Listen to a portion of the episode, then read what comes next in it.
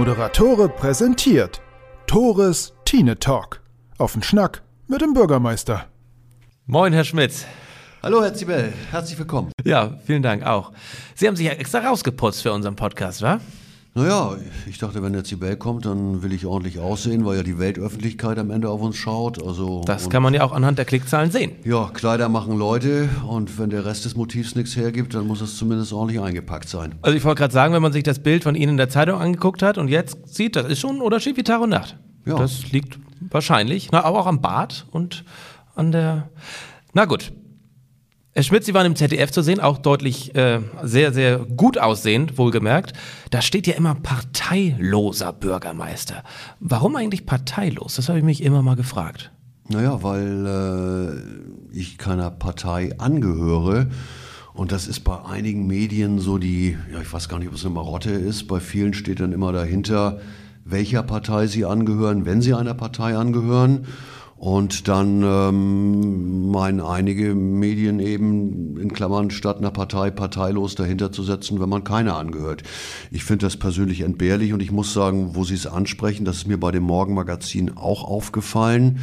Äh, was da gestanden hat, weiß ich gar nicht. Das konnte ich ja gar nicht sehen in dem Moment. Aber der Moderator selber hat dreimal darauf Der hingewiesen. parteilose Husumer Bürgermeister. Genau, und dann Ja. habe ich ihn noch irgendwie gefragt, warum das denn irgendwie so oft erwähnt werden musste. Und dann sagte er auch, naja gut, einmal hätte auch gereicht, da waren wir uns dann einig. Aber es war ja halt live und dann war es Ja. durch. Aber äh, War er vielleicht auch nervös? kein. Sie denn? Waren Sie nervös? Ich meine, Sie sind ja so medienerprobt auch durch unsere Podcasts. Das ist ja eigentlich kaum ein Unterschied, ob da jetzt meine Kamera steht oder die acht Kameras vom ZDF hängen. Naja, also ich denke mal, bei jedem öffentlichen Auftritt und gerade wenn es eine Live-Sendung im ZDF ist, wo doch eine Menge bei so einem Format am Fernseher sitzen, auch zu Uhrzeiten, wo ich das üblicherweise gar nicht vermutet hätte. Ja, so ein bisschen Nervosität gehört immer mit dazu, aber ich glaube, dass das soll auch so sein. Auf der anderen Seite hat es sich wirklich sehr in Grenzen gehalten, weil ja doch dieses Morgenmagazin eher, wie soll ich sagen, familienfreundliche Unterhaltung ist und man eigentlich kaum Gefahr läuft, jetzt mit ganz äh, ja, bösen Themen konfrontiert zu werden. Diese Gefahr laufen Sie natürlich immer bei mir hier. Ja, deswegen habe ich auch irgendwie verschiedene Beruhigungsmittel genommen heute. Also Kaffee nehme ich da immer. Genau. Und wir hatten schon eingangs gehört, nee, das war gar nicht live, aber Sie hatten schon einige Kaffee, ne? Ich war die letzten Tage aus Recherchezwecken, Sie wissen es, ähm, am Dockhook spazieren und war ganz perplex. Da steht der Steg tatsächlich. Aus Holz. Und auf der ganzen Welt herrscht Holzknappheit. Und Husum baut da auf einmal ganz plötzlich so einen Holzsteg hin. Erstens Glückwunsch, dass hier jetzt endlich mal einer steht. Und zweitens, wie ist das denn gekommen? Naja, die Holzknappheit haben Sie angesprochen und ich habe hier eine Gruppe von 25 Verwaltungsfreiwilligen zusammengetrommelt. Wir sind dann nachts durch die Stadt und äh, haben insbesondere in der Peripherie äh, ein paar Carports abgebaut. Nein, Quatsch. Äh, wir hatten Bitte betonen, dass es Quatsch ist. ja, ja gut, okay. Ironie spricht aber für sich selber. Nein, wir hatten tatsächlich ein bisschen Glück, weil wir hatten auf dem Bauhof noch eine alte Brücke gelagert. So nach dem Motto, man weiß nie, wann man es mal gebrauchen kann. Meistens im Leben ist es so, dass man es dann nicht braucht, aber aufgrund der aktuellen Holz- und Rohstoffknappheit war das genau der richtige Gedanke und die wurde dann am Dockhook zum Steg umverarbeitet. Und er, sieht tatsächlich ganz passabel aus. Kann man ja, anders sagen. Muss ich ganz ehrlich zugeben, Sie sind mir da, was Recherchezwecke angeht, ein bisschen. Wie so oft. Bisschen, ja, wie so oft ein bisschen voraus, aber deswegen arbeiten wir ja auch zusammen. Sie sind ja als, als junger, freischaffender Medienmensch sind Sie ja frei, sich Ihre, Ihre Tage zu bestimmen, während ich ja doch weite Teile des Tages hier eingebunden bin. Und insofern bin ich auch dankbar, wenn ich so eine positive Rückmeldung kriege. Ich habe das Ding selber noch gar nicht gesehen, aber ich freue mich, wenn Sie sagen, dass es gut ist. Weil Es es ist- ist, jetzt es- auch wichtig, dass das Ding äh, wirklich Ja. zur Saison, zur Badesaison, wir hoffen, dass das Wetter ein bisschen besser wird und auch tatsächlich funktionsfähig am, am, am Ort ist. Voll in Ordnung und im Vergleich zum letzten Jahr deutlich besser. Prima, danke. Und viele Menschen sehen ja auch gerade unter anderem diesen Steg, weil Husum wird, so hieß es in einem Presseartikel, eine Sturmflut an Touristen und Buchungen fällt über uns hinein. Ähm, ist das gut eigentlich für Husum, dass jetzt so viele Menschen aus ganz Deutschland kommen oder haben Sie da eher Befürchtungen? Also zunächst mal bin ich kein Freund dieser effektheischenden Schlagzeilen. Eine Sturmflut von, weil ich denke, eine Sturmflut bei uns an der Küste hat eine ganz andere Bedeutung. So, ansonsten habe ich es aber natürlich zur Kenntnis genommen. Und äh, ja, Schleswig-Holstein hat natürlich jetzt seit Beginn dieser Woche ähm, als Urlaubsland für den Tourismus in Gänze geöffnet. Äh, Im Gegensatz zu einigen anderen Bundesländern. Ich weiß, Mecklenburg-Vorpommern macht erst Mitte nächsten Monats, glaube ich, äh, auf.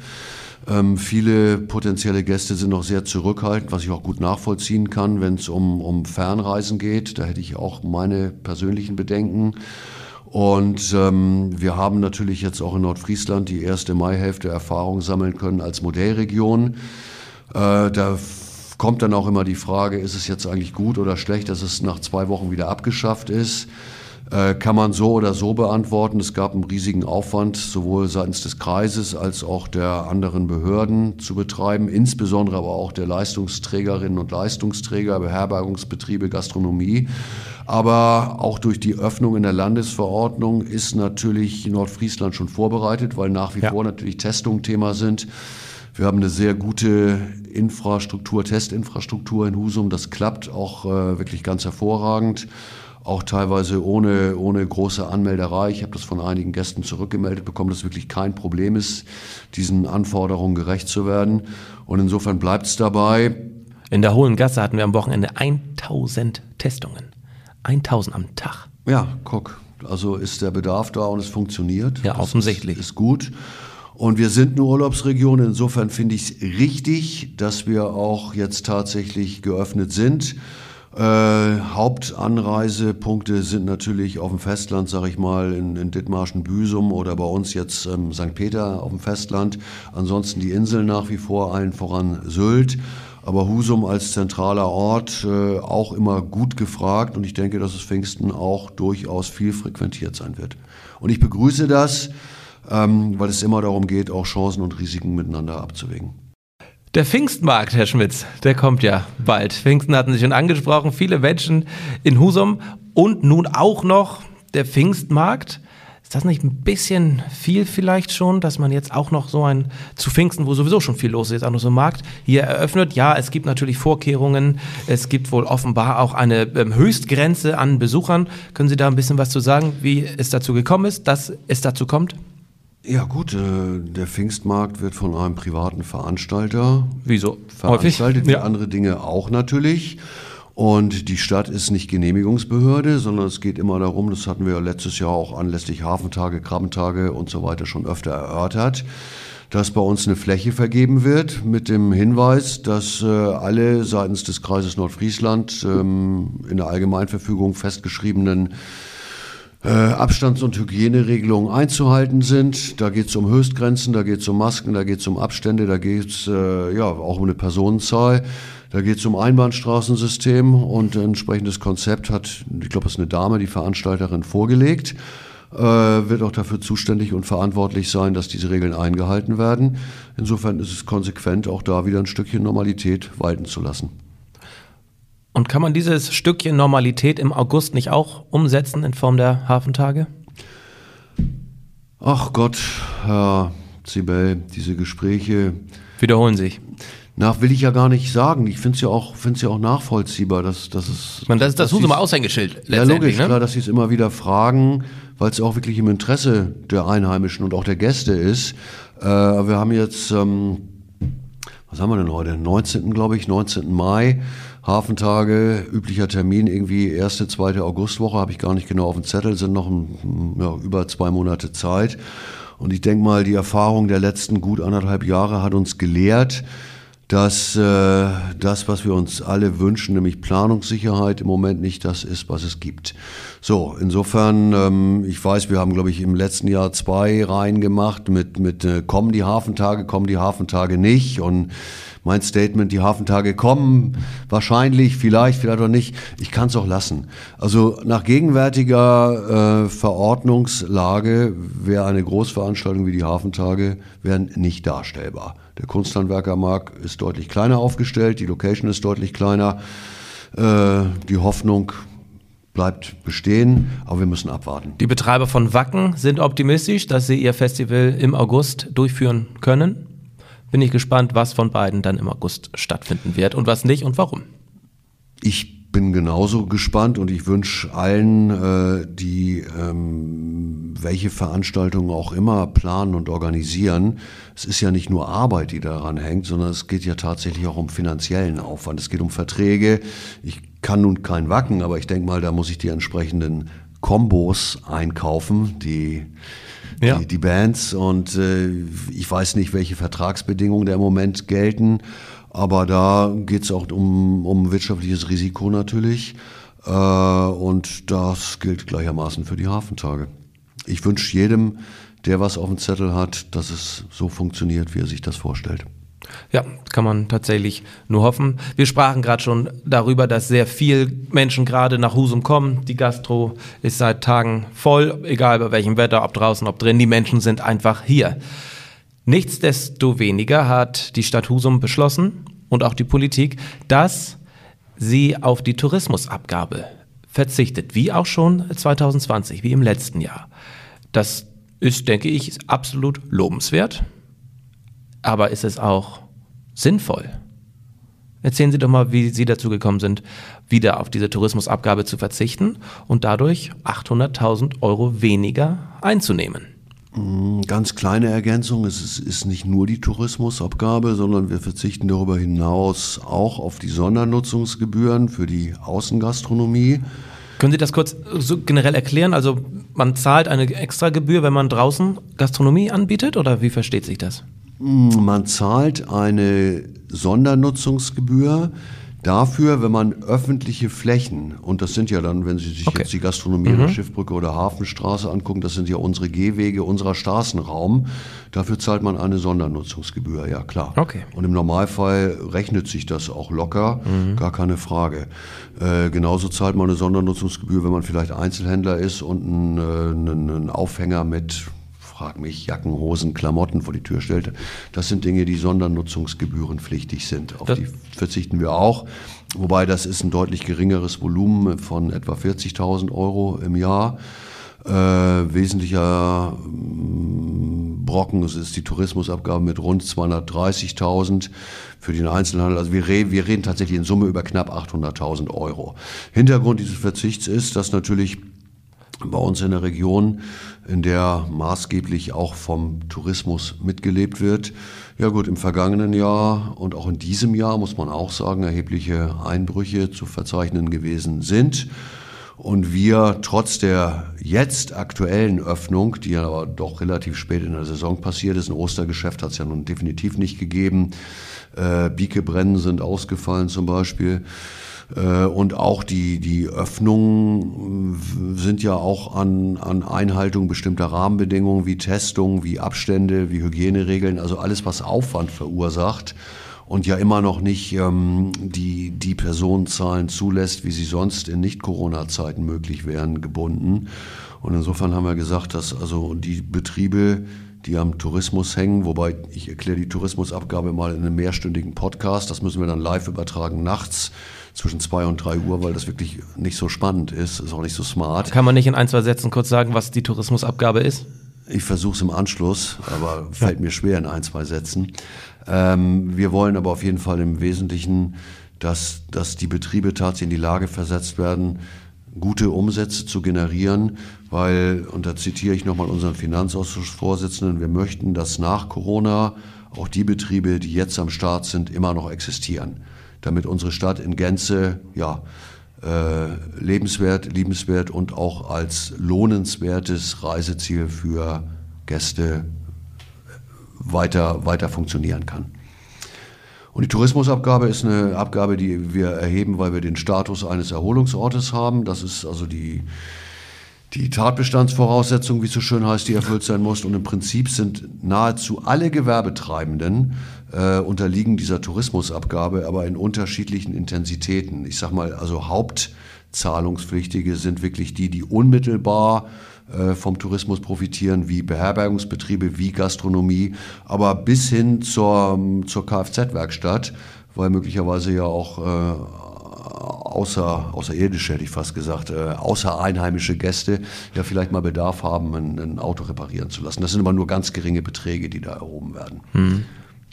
Das sind ja viele Einnahmen im sechsstelligen Bereich, die der Stadt wieder entgeht. Äh, wie bereitet sich die Stadt denn da auch finanziell auf diese weiteren Mindereinnahmen vor, auch langfristig gesehen? Ich meine, sind ja alle schlaue Menschen, die das beschließen. Wie planen Sie die nächsten Jahre finanziell? Ja, im Moment ist eine Ausnahmesituation. Wiederhole ich mich, gibt es auch da, was die Finanzen angeht, keine Planungssicherheit. Der Bund ist ja letztes Jahr äh, für den kommunalen Bereich durch die Kompensierung von Gewerbesteuerausfällen eingetreten. Und ähm, ich gebe Ihnen recht, also üblicherweise beginnen wir jetzt in diesem Monat äh, mit der Haushaltsplanung für das kommende Jahr. Das ist schon außerhalb Corona verdammt ambitioniert, weil die Zeiten generell schnelllebig geworden sind. Aber so eine Haushaltsplanung ist natürlich eine Menge mit Glaskugellesen verbunden. Äh, ich habe gestern die aktuellen Steuerschätzungen gesehen, die sehen auch tatsächlich gar nicht mal so ganz schlecht aus. Es bleibt abzuwarten. Also eine, muss ich ganz ehrlich zugeben, eine fundierte und qualifizierte Vorbereitung auf eine Situation, von der wir nicht genau wissen, wie sie ausfallen kann, betreiben wir im Moment nicht. Das wäre genauso genauso unseriös äh, wie jetzt verbindlich zu sagen, Hafentage finden statt oder finden nicht statt. Ich weiß nicht, ob diese Frage jetzt seriös ist oder unseriös. Allerdings bin ich immer wieder erstaunt. Sie grinsen schon. Das ist gar nicht so schlimm, aber in vielen anderen Erholungsgebieten zahlt man ja auch eine gewisse Gebühr dafür, eine sogenannte Kurtaxe. Warum ist das in Husum eigentlich nicht der Fall? Naja, es gibt eine entsprechende Landesverordnung und ähm, da gibt es verschiedene, Mann, was war noch der Plural von Status? Äh, ich glaube, nach der lateinischen Lehre müsste das Stati heißen. Aber verschiedene, verschiedene Kategorien von, ähm, von, von, von Urlaubsorten. Das fängt an mit der untersten Stufe, das ist ein Erholungsort, das sind wir. Dann kommt als nächstes ein Luftkurort, dann gibt es nachher Bäder, Heilbäder, Seebäder und so weiter. Äh, das ist eine Verordnung, die kann jeder, der vielleicht richtig Langeweile hat, sich auch im Internet mal angucken. Und diese jeweiligen Stati sind an bestimmte Kriterien, die erfüllt werden müssen, gebunden. Und mit dem Status eines Erholungsortes ähm, ist lediglich die Erhebung einer Tourismusabgabe. Adressatinnen, Adressaten sind die jeweiligen Gewerbebetriebe in Husum möglich. Eine Kurabgabe oder Kurtaxe, wie es im Sprachgebrauch heißt, können wir gar nicht erheben, weil wir nicht den Status eines mindestens Luftkurortes haben. Das verhält sich übrigens anders im Ortsteil Schobel. Schobel auch als Ortsteil ist tatsächlich Luftkurort. Wir sind gerade in der Verlängerungsphase. Das werden aktuell noch in den letzten Zügen äh, Luftmessungen durchgeführt. Äh, und dann werden wir beim zuständigen Ministerium die Verlängerung des Status Luftkurort für den Ortsteil Schobel ähm, beantragen. Und das wäre dann auch die Legitimation, um eine Kurtaxe zu erheben. Aber wir, im Moment können wir es gar nicht. Und ehrlich gesagt, ich möchte es auch gar nicht, weil wenn ich mir so die klassischen Kurorte angucke oder Bäder, die ja auch dann den Namen Bad tragen, wie Bad Segeberg, Bad Malente und was es da alles gibt. Bad Husum. Äh, ja, gut, aber ich, ich glaube, das ist meine persönliche Einschätzung, dass ein, ein, eine Stadt wie Husum, in der der Tourismus zwar eine maßgebliche Rolle spielt, aber ja nicht die alleinige. Wir sind ja auch für ein großes Einzugsgebiet der Standort für verschiedenste Dienstleistungen jeder Art, für, für Schulen und so weiter und so weiter. Und ich, wie gesagt, das ist sehr subjektiv, aber ich glaube, wenn ich Husum sehe, ist es nicht der klassische Kurort in dem Sinne. Und ich glaube, die Rolle sollte man auch gar nicht anstreben. Und ähm, wie gesagt, es werden auch weitere Voraussetzungen dafür zu erfüllen. Fragen Sie mich jetzt im Einzelnen nicht nach, die habe ich auch alle nicht im Kopf. Aber ich glaube, das würde nicht passen. Gut.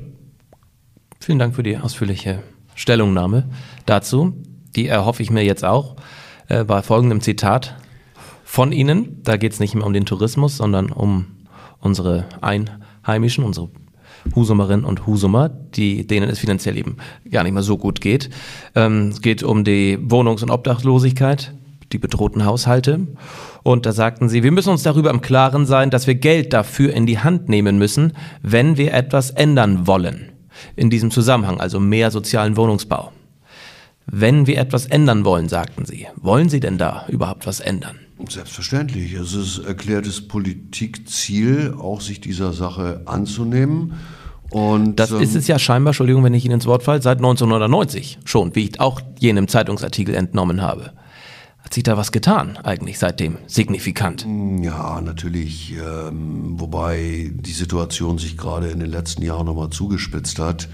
Äh, und zwar durch die allgemeine Zinspolitik, muss man tatsächlich sagen. Also wenn etwas nichts kostet, im Moment ist es Geld tatsächlich. Das ja. führt natürlich zu einem Bauboom bis hin zur Holzknappheit. Da haben wir gerade schon gehabt, das Thema. So, äh, dann gibt es eine immer, immer umfangreicher werdende Regulatorik, was auch energetisches Bauen angeht. Das macht es auch zunächst mal teurer. Äh, und insofern macht es das natürlich auch für potenzielle Investorinnen und Investoren unattraktiver, sich irgendwie mit äh, gewissen Verpflichtungen soziale Wohnungsförderung äh, Mittel zu, zu, zu beschaffen. Und in, da so ist auch meine, meine Botschaft zu verstehen. Also äh, Sie können, wir können als Stadt natürlich über die Bauleitplanung gewisse Vorgaben machen. Das machen auch äh, große Städte wie Hamburg zum Beispiel, aber da haben sie natürlich auch andere Möglichkeiten, dass ähm, im, im, äh, im, Bau ab, ab zehn Wohneinheiten auch gefordert wird, dass 30 äh, Prozent der Wohneinheiten entweder sozial gefördert errichtet werden, dann gelten automatisch Mietobergrenzen und Zweckbindungsfristen, oder dass man halt äh, Verträge mit den, äh, mit den Vermieterinnen und Vermietern eingeht, wonach diese quasi freiwillig ohne soziale Wohnraumförderung in Anspruch zu nehmen, sich an diesen Obergrenzen zu orientieren. Das ist aber definitiv auch für, für viele Investoren, Investoren immer schwerer darstellbar, weil Bauen sehr teuer geworden ist. Und insofern ist auch meine Aussage zu verstehen, dass eine Stadt, die das ernst meint, wird Geld in die Hand nehmen müssen. Ähm, das würde im Zweifel auch immer einhergehen mit, äh, mit, mit Vergabeverfahren. Also ähm, sei es, dass man Grundstücke, die wir im Moment allerdings auch leider nicht haben, Grundstücksflächen, äh, günstiger abgibt. Das ist eigentlich äh, nach der Gemeindeordnung gar nicht zulässig, aber ähm, mittlerweile hat das Innenministerium erklärt, dass ähm, gerade Wohnungsbau äh, Bestandteil der Daseins Vorsorge ist, also gibt es auch viel Regulatorik zu beachten, dann geht es wieder. Dann müsste man aber natürlich damit wieder an den Markt gehen, weil alle Investorinnen und Investoren gleichermaßen die Möglichkeit haben müssten, auf solche Grundstücke zuzugreifen. Da gibt es dann wieder Vergabeverfahren. Das ist also ziemlich komplex. Also wer das ernst meint, wird irgendwo Geld in die Hand nehmen müssen. Sie haben gerade gesagt, dass ähm, gar nicht so viel Wohnraum da ist in Husum. Aber in der Wohnungsmarktanalyse vom Kreis im Dezember 2019 ist eine Zahl, steht eine Zahl, dass bis 2035, also in den nächsten 13 Jahren, 14 äh, Jahren, 1200 Wohnungen allein im sozial bezahlbaren, sozial bezahlbaren Segment entstehen sollen. Wo denn? Ja, kurze Klarstellung. Ich habe nicht gesagt, dass nicht genug Wohnraum zur Verfügung steht. Das stimmt zwar auch, aber es steht vor allem nicht genug Grundstücke äh, mhm. äh, zum Bebauen zur Verfügung. Dar daraufhin natürlich kein Ja, ja. genau. Mhm, klar. Äh, ja, berechtigte Frage. Also diese 1200, die sind natürlich hochgerechnet und dann noch in diesem Segment. Ähm, was haben wir jetzt? 2021.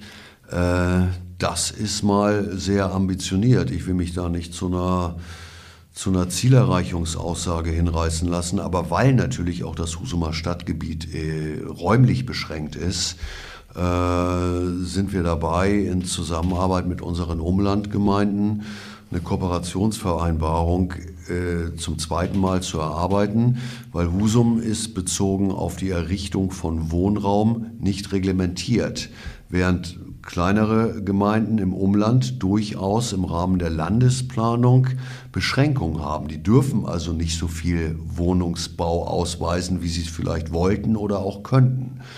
Und äh, da guckt die Landesplanung tatsächlich drauf und insofern arbeiten wir mit denen zusammen. Äh, wobei es natürlich auch nicht sein kann, dass in Husum ausschließlich der Geschosswohnungsbau stattfindet während vielleicht im Umland ausschließlich die ähm, Baugebiete mit ein oder zwei Familienhausbebauung stattfindet. Und ich glaube, wir hatten in einem anderen Podcast, ich kann mich aber auch nicht genau erinnern, vielleicht irre ich mich auch schon mal gesagt, also meine feste Überzeugung ist, dass ein Denken in Gemeindegrenzen so nicht mehr funktioniert. Und das bezieht sich auf ganz, ganz viele Themen, wie auch äh, Infrastruktur bei Sportanlagen, bei Schwimmbädern, bei Kindertagesstätten, bei Schulen. Ähm, dass man tatsächlich denken muss in, in Funktionsraum. Also da, wo Menschen miteinander Verbindungen eingehen. Und das ist natürlich bezogen auf Husum als zentralen Ort erstmal das unmittelbare Umland. Und insofern ist das auf jeden Fall, also die 1200 kommentiere ich mal nicht an der Stelle, aber die machen nicht gerade froh.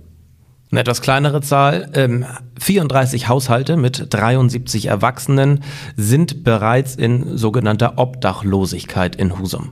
Können Sie einmal kurz definieren, was das heißt? Leben die wirklich auf der Straße? Nein, definitiv leben die nicht auf der Straße, aber es sind tatsächlich auch Menschen, die diesen Status Obdachlosigkeit innehaben, weil sie aus welchen Gründen auch immer ähm, keine Wohnung haben oder eine Wohnung verloren haben und diese Menschen werden durch die Stadt in entsprechenden eigenen oder angemieteten Unterkünften äh, untergebracht. Also die haben ein Dach über den Kopf, ähm, was sicherlich nicht immer mit, mit, mit einer Wohnsituation einhergeht, wie wir sie vielleicht von unserem Leben her kennen. Aber auf der Straße in dem Sinne lebt äh, in Husum niemand. Niemand, nein. Schön. Gute Nachricht zum Ende. Herr Schmitz, ich sage vielen Dank, dass ich bei Ihnen sein durfte. Wünsche Ihnen weiterhin alles Gute. Bleiben Sie gesund. Bis bald. Ja, danke, wünsche Ihnen auch. Herr Zibel, haben Sie schöne Pfingsten und fallen Sie mir nicht unangenehm auf. Ich kann nichts versprechen, das wissen Sie. Ich weiß, ich weiß. Trotzdem viel Spaß. Danke.